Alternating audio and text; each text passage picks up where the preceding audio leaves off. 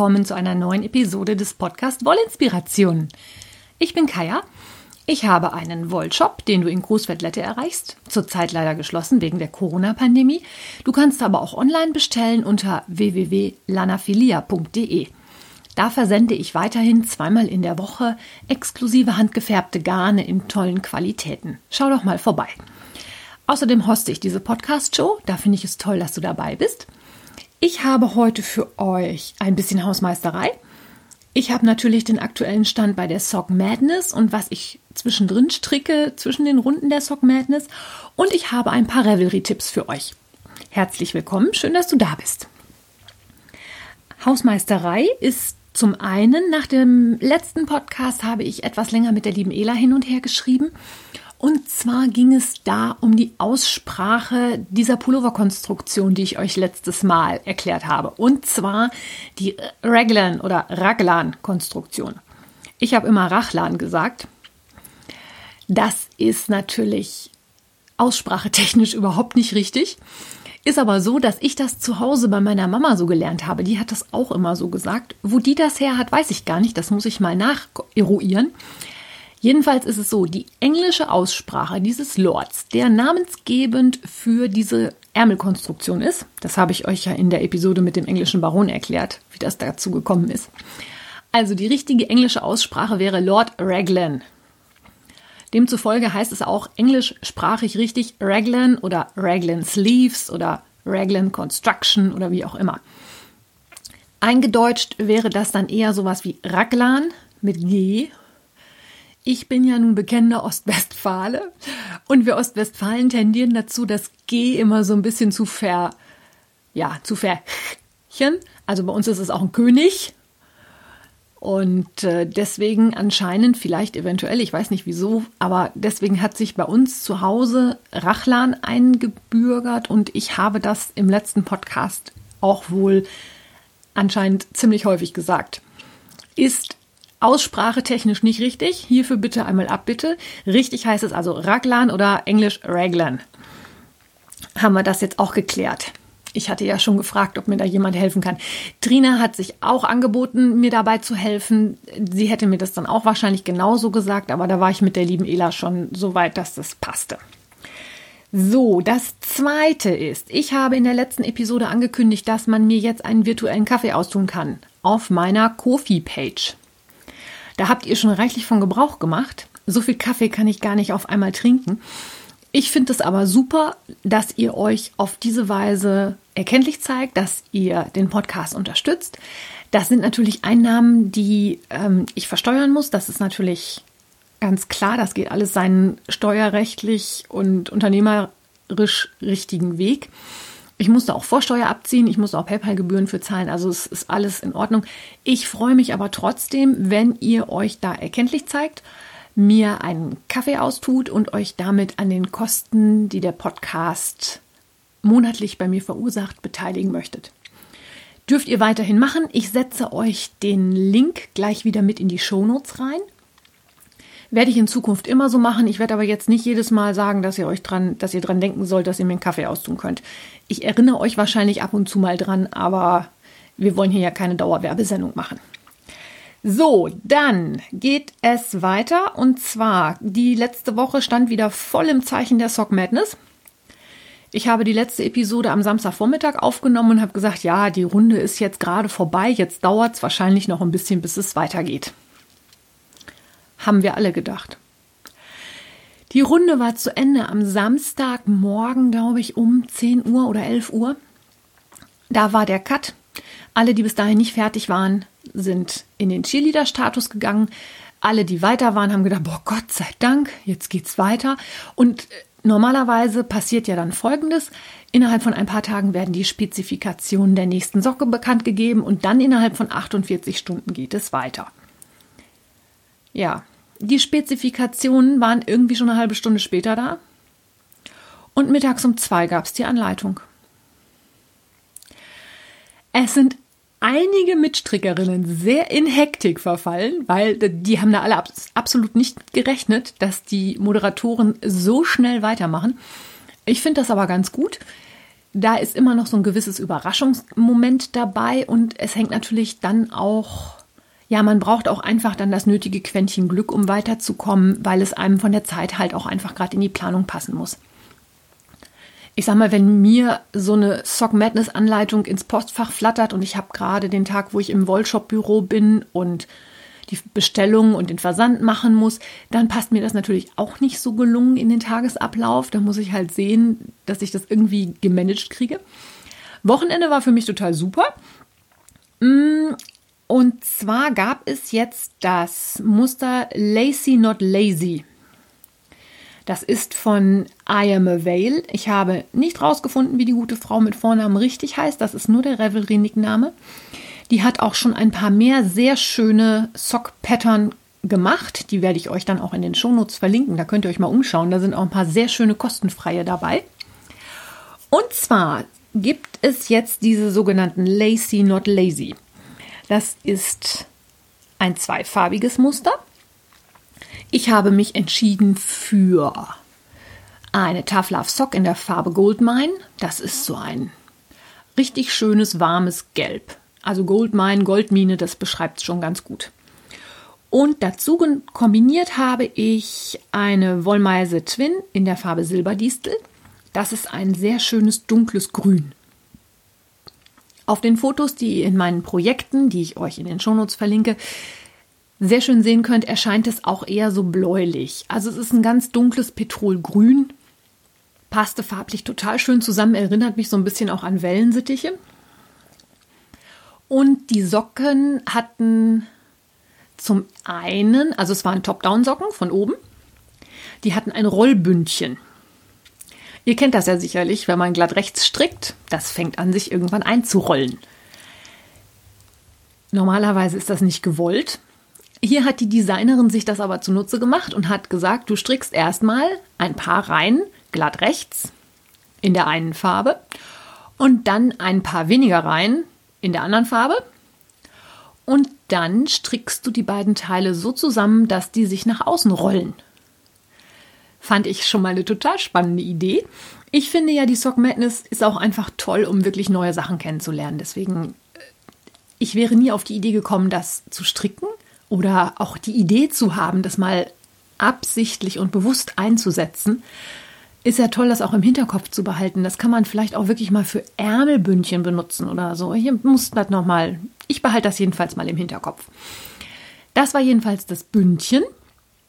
Und anschließend ging es mit einem Hebemaschenmuster weiter.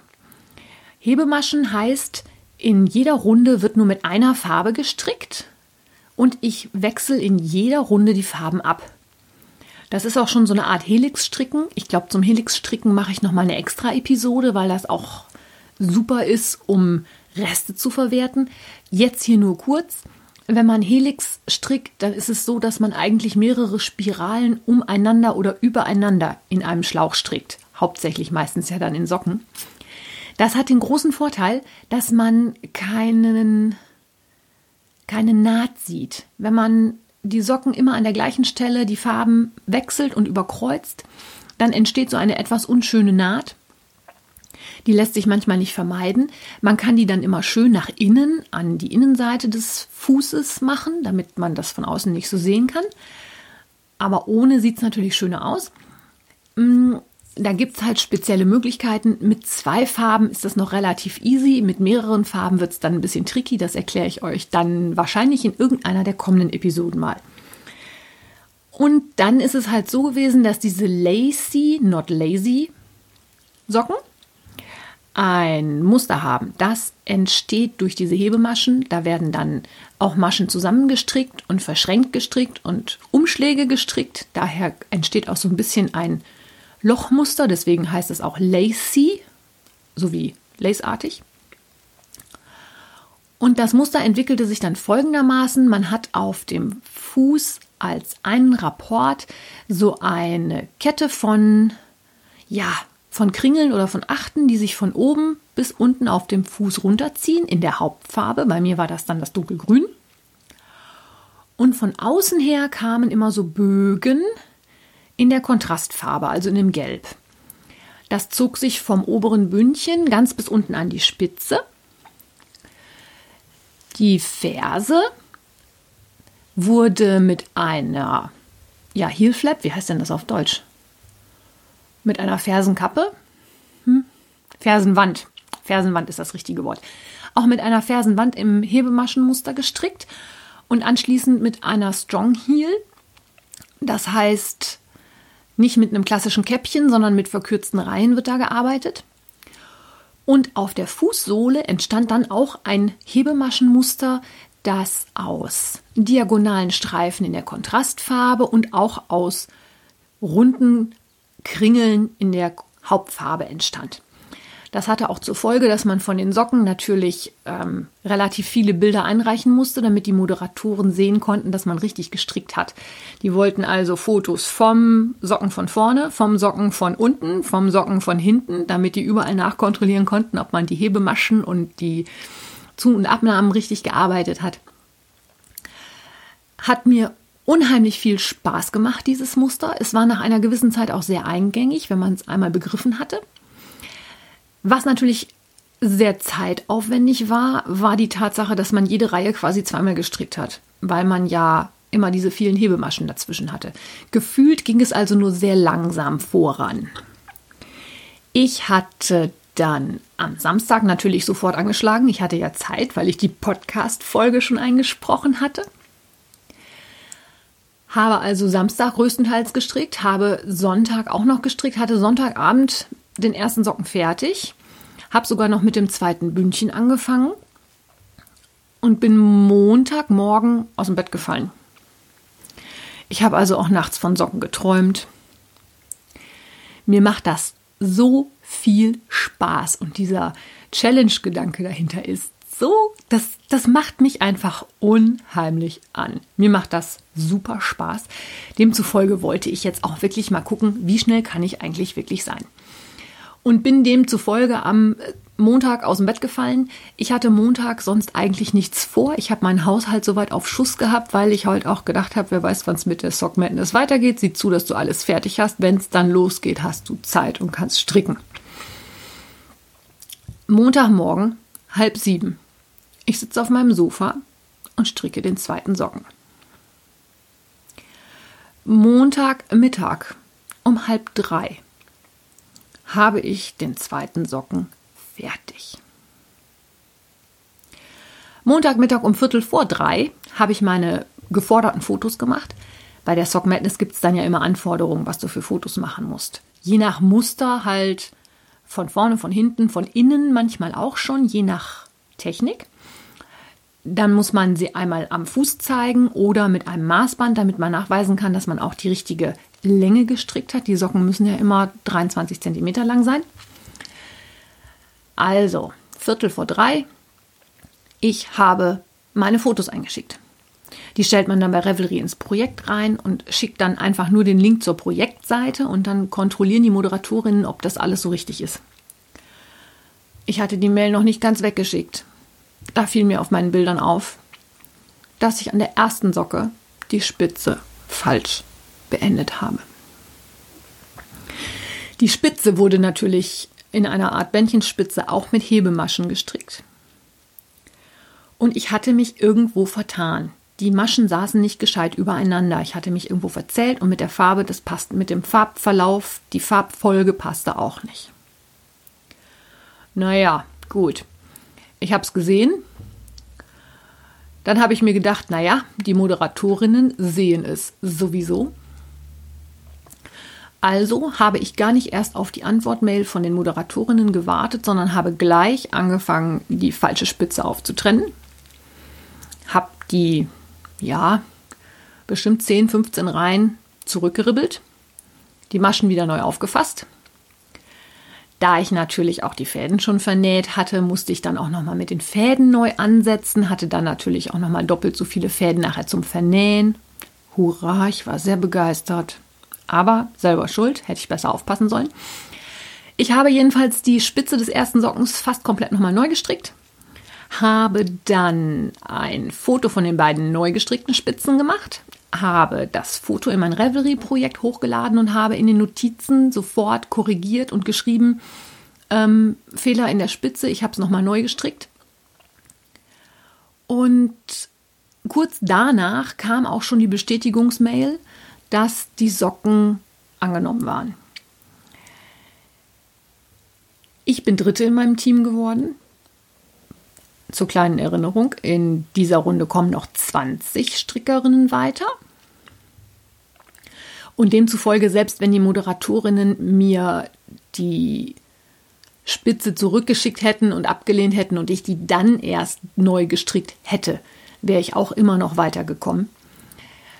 Ähm, wenn sowas gegen Ende der Runde ist, weiß ich natürlich nicht, wie das dann gehandhabt werden würde, weil eigentlich sollen die Sachen ja schon komplett richtig im Projekt drin sein. Sonst könnte man ja auch hingehen und sagen, ah, ich schicke schon mal eine E-Mail, die brauchen sowieso lange zur Kontrolle und die Bilder lade ich erst dann hoch. Das funktioniert nicht, weil wenn die Moderatorinnen natürlich merken, dass da ein Fehler drin ist und die dir eine E-Mail schreiben und um Nachbesserung bitten, musst du natürlich eine neue E-Mail schreiben und landest mit deiner neuen E-Mail wieder in der Warteschlange und wirst erst dann wieder bearbeitet, wenn du laut Warteschlange wieder dran bist. Also wenn einem sowas am Ende einer Runde passiert oder am Ende der noch vorhandenen Plätze, kann sowas auch nach hinten losgehen, dass man dann nämlich eine E-Mail kriegt, so nach dem Motto, du musst aber noch nachbessern. Und wenn man dann die E-Mail mit den nachgebesserten Sachen schickt, ist es zu spät, weil die Plätze alle voll sind. Deswegen war ich mir ziemlich sicher, dass es trotzdem klappt, weil als ich eingereicht habe, war erst eine Strickerin vor mir fertig. Kurz bevor meine E-Mail kam, war dann die zweite fertig und ich war dann als dritte fertig. Was so viel heißt wie, ich bin in Sock Madness Runde 4. In Runde 4 gehen noch 20 Strickerinnen an den Start. Und von diesen 20 gehen auch nur noch 10 weiter. Da wird es jetzt langsam wirklich so, dass ich sage, es hängt entscheidend davon ab, ob einem das Muster liegt und ob man ein günstiges Zeitfenster erwischt. Aber gleiches Recht für alle. Ist so, kann bei jedem anders sein, kann auch bei jeder Runde anders sein und von dessen wegen sehe ich dem Ganzen jetzt sehr entspannt entgegen. Ich finde Runde 4 für mich als Anfänger schon echt klasse. Da ich Dritte geworden bin, spekuliere ich ein bisschen, dass ich glaube, eine Runde könnte ich auf jeden Fall noch schaffen. Diese Runde, die jetzt läuft, geht noch bis kommenden Samstag. Das heißt, jetzt habe ich erstmal ein paar Tage Ruhe. Wenn man die Socken eingereicht hat, bekommt man ja immer die Bonus-Pattern zugeschickt, wenn die akzeptiert sind. Und diese Bonus-Pattern oder das Bonus-Pattern für diese Runde waren die Socken Fleur de Lis oder Lys. Lys würde ich sagen, Fleur de Lys. Das ist ein Muster von Anita Gran. Das ist eine Kombination aus Zöpfen und Stranded Colorwork. Und zwar mit dieser französischen Lilie. Ich weiß nicht, ob ihr das kennt. Das ist so ein feststehender Begriff. Das ist so ein kleines Kreuzchen und da kommen dann oben so eine kleine Lilie drüber. Sieht total schick aus. Das Originalmodell ist in weiß und einem ganz dunklen Bordeaux-Lila gestrickt. Hat mir unheimlich gut gefallen. Ich war kurz davor, das auch anzuschlagen. Ich konnte mich nur nicht für eine Farbe aus meinem Stash entscheiden, weil meine Shopwolle ja im Shop lagert und nicht bei mir zu Hause im Stash. Und habe mich dann entschieden, nein, die strickst du erst, wenn du dein Zwischendrin-Projekt aus der vorigen Runde beendet hast. Davon habe ich euch nämlich auch noch gar nichts erzählt. Das ist nämlich auch noch mal ein paar Socken. Ich bin im Moment voll im Sockenfieber. Aber wenn jemand einen Sockensonntag bei Instagram managt, dann darf der auch Socken verrückt sein. Mm, und zwar hatte ich mir vor der letzten Runde auch schon ein neues Muster ausgesucht an Socken. Und zwar die Seven Treasures. Die Seven Treasures sind auch ein Muster aus einer vorherigen Sock Madness. Und zwar sind das die Finalsocken aus der Sock Madness 10 vor vier Jahren. Ja, genau. Finalsocken.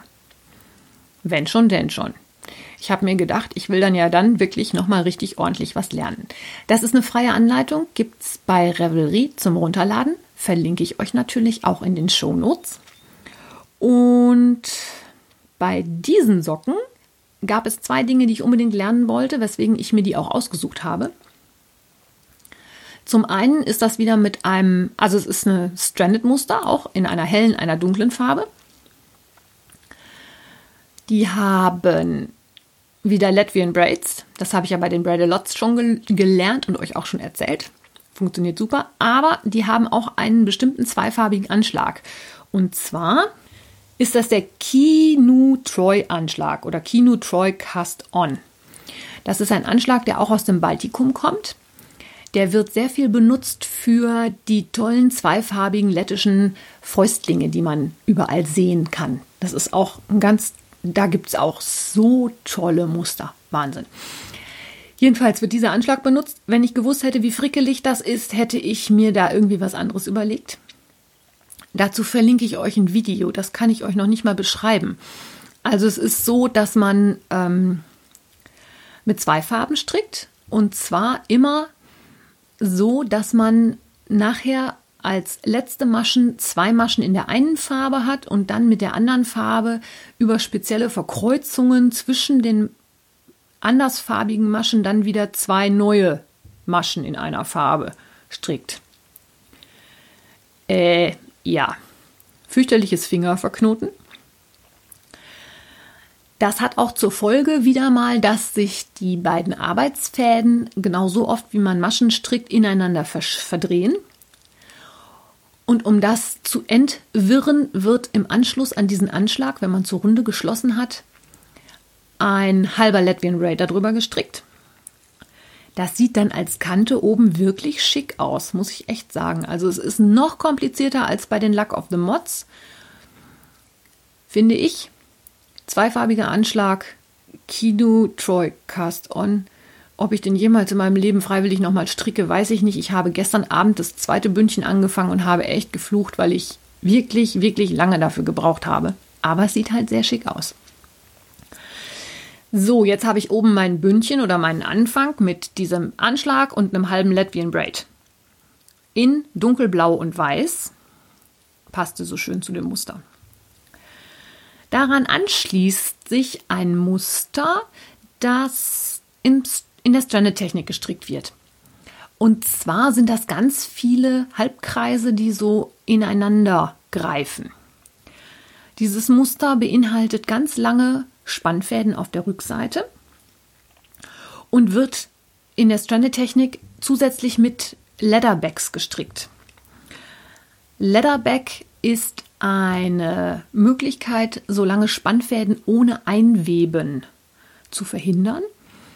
Das wird so gemacht, dass ich, wenn ich jetzt zum Beispiel 60 Maschen in der Runde habe, in meiner Setup Row, also in der Runde, wo ich das vorbereite, stricke ich immer zum Beispiel fünf Maschen glatt rechts, weil das dann die Mustermaschen werde, werden und nehme dann aus dem Querfaden eine linke Masche auf wieder fünf rechts, eine links, fünf rechts, eine links und so weiter. Das ist halt die Vorbereitungsrunde. Und wenn ich dann mit meiner eigentlichen Musterrunde beginne, ist es so, dass ich diese linken Maschen auch immer links stricke. Und zwar mit beiden Arbeitsfäden vorne. Das hat zur Folge, dass man die von der Vorderseite fast nicht sieht. Man sieht es wirklich nicht. Das mache ich abwechselnd immer mit der Farbe, die gerade vorne nicht arbeitet. Also wenn ich zum Beispiel zehn Maschen habe, die ich jetzt in Weiß arbeiten muss, habe ich eigentlich elf Maschen auf der Nadel. Ich stricke fünf Maschen Weiß. Dann komme ich an meine Leatherback-Masche. Die stricke ich mit dem dunklen Faden links, wobei ich aber gleichzeitig auch den weißen Faden vor der Arbeit habe. Und dann stricke ich wieder meine fünf Maschen weiß rechts, führe den blauen Faden dabei mit, habe den blauen Faden dann also nicht eingewebt, sondern quasi in dieser linken Masche verankert. Das funktioniert total super. Man muss nur ein bisschen aufpassen, je nachdem, wie das Muster geschrieben ist, in dem Muster von den Seven Treasures ist es jetzt mit eingezeichnet Man kann das aber auch ganz einfach sich selber ausdenken und sagen, okay, ich mache jede fünfte Masche Leatherback. Und man kann dann auf der Rückseite der Socken sehen, dass dann alle fünf Maschen so eine Reihe rechte Maschen hochwandert, die man aber von vorne nicht sieht. Das ist eine ganz tolle Technik, gefällt mir unheimlich gut. Werde ich mir für weiteres Stranded Knitting auf jeden Fall im Hinterkopf behalten. Das hat total super funktioniert. Ich stelle euch auch bei Instagram dann nochmal ein Bild von dem Leatherback in das Wollinspirationen-Profil. Ich glaube, bei der Lana Filia habe ich es schon gehabt. Und im Projekt bei Revelry, das ich euch auch verlinke, ist es natürlich auch drin. Also habe ich an dieser Socke sowohl schon diesen Anschlag als auch das Leatherback gelernt. Nach dieser Halbkreis-Version mit dem Leatherback oben am Schaft kam dann nochmal ein Latvian Braid bei den Socken. Und daran anschließend gab es dann ein Rautenmuster, was von, jetzt muss ich lügen, ich glaube japanischen Stickereien inspiriert war. Das sind so kleine Rauten, die auch im, in der Stranded-Technik gestrickt werden, also zweifarbiges Stricken. Clou an der ganzen Sache ist, es werden zwischenzeitlich auch linke Maschen gestrickt. Und durch die Kontraste bekommt man dann so kleine Knubbelchen in der Kontrastfarbe. Also bei meinem Socken war es so, ich habe dunkelblau als Hauptfarbe und weiß als Kontrastfarbe. Und ich habe dann auf blauem Grund so kleine weiße Knubbelchen, das sind dann die, die Bögen von den linken Maschen. Sieht sehr schön aus. Die Ferse wurde dann in einem anderen Muster gestrickt, das blau als Hintergrund hat. Und dieses Muster wurde auch auf der Sohle fortgeführt, während dieses Stickmuster mit den kleinen Rauten über den ganzen Fuß weitergeführt wird. In der Originalanleitung wurde dann damals für die Sock Madness Finalrunde auch noch verlangt, dass man SM10 in die Sohle einstrickt. Das habe ich mir dann mal dezent verkniffen. Und am Ende wird das Ganze mit einer Sternspitze geschlossen. Mit der bin ich nicht so glücklich. Eine Sternspitze ist ja so, dass man die Abnahmen wie bei einer Mütze immer an der gleichen Stelle macht. Also erst jede achte Masche wird zusammengestrickt, dann jede siebte, dann jede sechste und die Socke läuft halt ziemlich spitz zu finde ich für meine Füße jetzt nicht so die schönste Form. Da da allerdings auch wieder ein Muster drin ist und es dann so Linien gibt, die alle zusammen auf die Spitze zulaufen, sieht es trotzdem ganz nett aus. Ich habe den ersten Socken davon fertig. Ach so, die Designerin ist übrigens die Natalia Vassilieva. Vassilievna, so heißt sie richtig. Die strickt bei mir im Team mit. Das war die, die dann vor mir zweite geworden ist. Die Anleitung ist nicht so einfach. Die Natalia ist Russin, die Anleitung ist Englisch. Die Anleitung ist auch nur für eine Größe geschrieben. Mir passen die Socken. Sie sind sehr eng, aber sie passen. Ähm, es werden sehr viele Sachen vorausgesetzt, was ich ganz, ganz toll fand. Was ich allerdings im Nachhinein rausgefunden habe, wie man das auch anders lösen kann.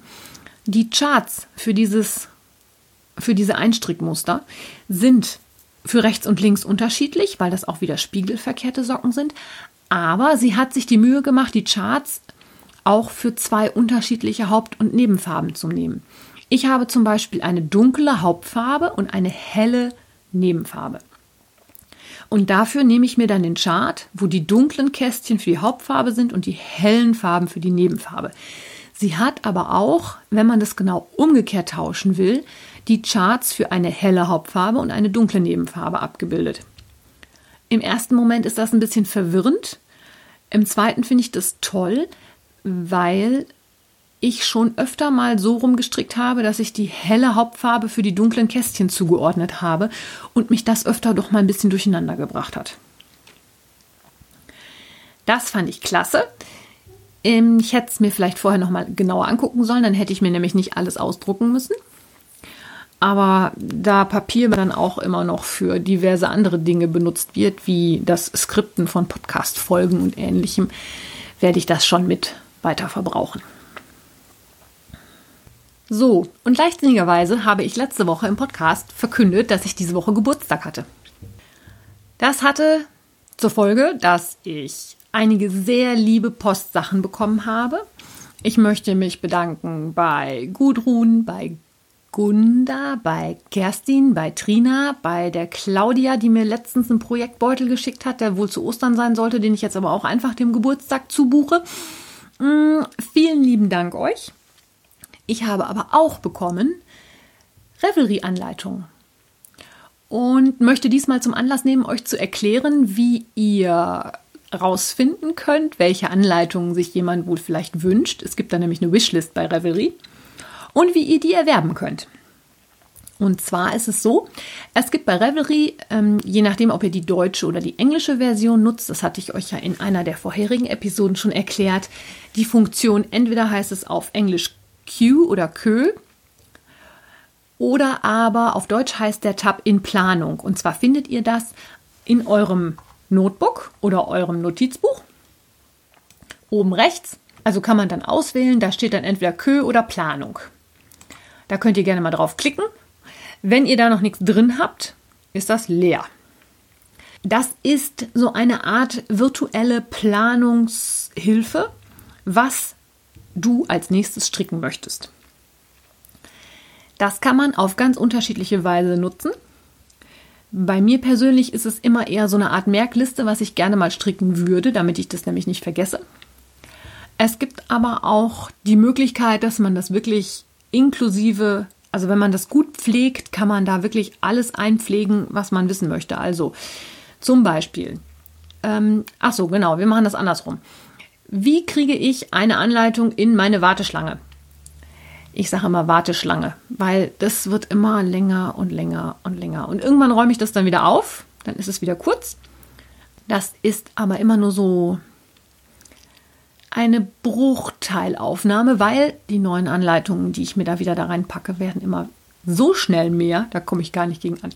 Egal, wie kriege ich also eine Anleitung in meine Warteschlange? Das ist eigentlich ganz einfach. Ich gehe über den Tab Anleitungen oder Patterns auf Englisch, suche mir meine Anleitung raus, entweder indem ich ein bisschen rumgucke, hin und her gucke oder indem ich was suche oder indem ich mir die gerade aktuellen Anleitungen angucke. Das ist dieses Hot Right Now oder gerade aktuell.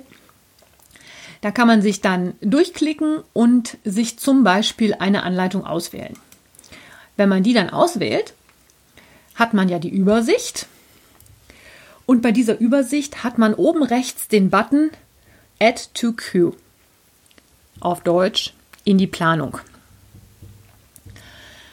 Da klickt man drauf, um etwas in die eigene Warteschlange einzubauen. Da kommt dann auch wieder ein Fenster und auf diesem Fenster steht halt drauf, ich möchte machen oder I want to make die und die Anleitung, die ich gerade ausgewählt habe. Ich habe jetzt gerade zufällig Goldwing von Jennifer Steingrass ausgewählt. Einfach weil ich jetzt irgendwie ein Beispiel brauchte, damit ich auch nichts vergesse, was ich euch erzählen möchte. Das ist eine Kaufanleitung. Und wenn ich in diesem Fenster, was jetzt kommt, I want to make Goldwing, in der nächsten Zeile ist so ein kleines gelbes Geschenkpaket und davor so ein Haken. Oder eben nicht, da ist ein Kästchen, da kannst du einen Haken reinmachen. Und wenn ich da einen Haken reinmache, steht das für Include this Pattern on my Wishlist. Also setzt dieses Pattern auf meine Wunschliste. Ich kann in diesem Fenster, was da erscheint, noch ganz viel mehr eingeben. Also zum Beispiel, welches Garn ich benutzen möchte, welche Tags ich dafür vergeben möchte, ähm, für wen ich das machen möchte, bis wann das fertig sein muss. Ich mache das alles nicht, weil ich ein sehr spontaner Stricker bin. Ich entscheide immer nach Lust und Laune, wozu ich jetzt Lust habe. Und benutze diese Warteschlange eigentlich nur als Gedächtnisstütze, dass ich sage, okay, das wolltest du auch mal stricken. Und wie gesagt, manchmal sortiere ich die auch aus und dann kommt auch wieder was raus. Das kann man alles ausfüllen. Ich tue es nicht. Ist Geschmackssache, wie vieles bei Revelry. Und um das festzulegen, geht man auf entweder Save Changes, also speichern, oder aber auf Save Changes and Adjust Position. Die Warteschlange ist nämlich auch sortiert. Das, was ich da als erstes drauf schubse, steht als erstes in der Warteschlange. Wenn ich dann was Neues speichere, geht das wegen Warteschlange an die letzte Position. Jetzt gibt es aber natürlich die Möglichkeit, dass ich was sehe, wo ich sage, ey, das will ich jetzt sofort anschlagen. Oder wo ich sage, okay, das will ich anschlagen, aber erst möchte ich das und das noch fertig machen. Dann kann man Save and Adjust auswählen. Dann bekommt man ein neues Fenster, in dem man dann halt einfach über Drag and Drop sortieren kann, wo man das hinhaben möchte. Also Drag and Drop heißt, ich klicke das mit der linken Maustaste an, halte die linke Maustaste gedrückt und schiebe das dann an die Position, wo ich es gerne hinhaben möchte. Und damit habe ich das auf meine Kö gepackt. Oder auf meine imaginäre Tapetenrolle, wie ich ja auch immer gerne mal sage. Jo, jetzt habe ich eine Wunschliste. Da stehen halt Anleitungen drauf, die ich gerne mal haben wollen würde.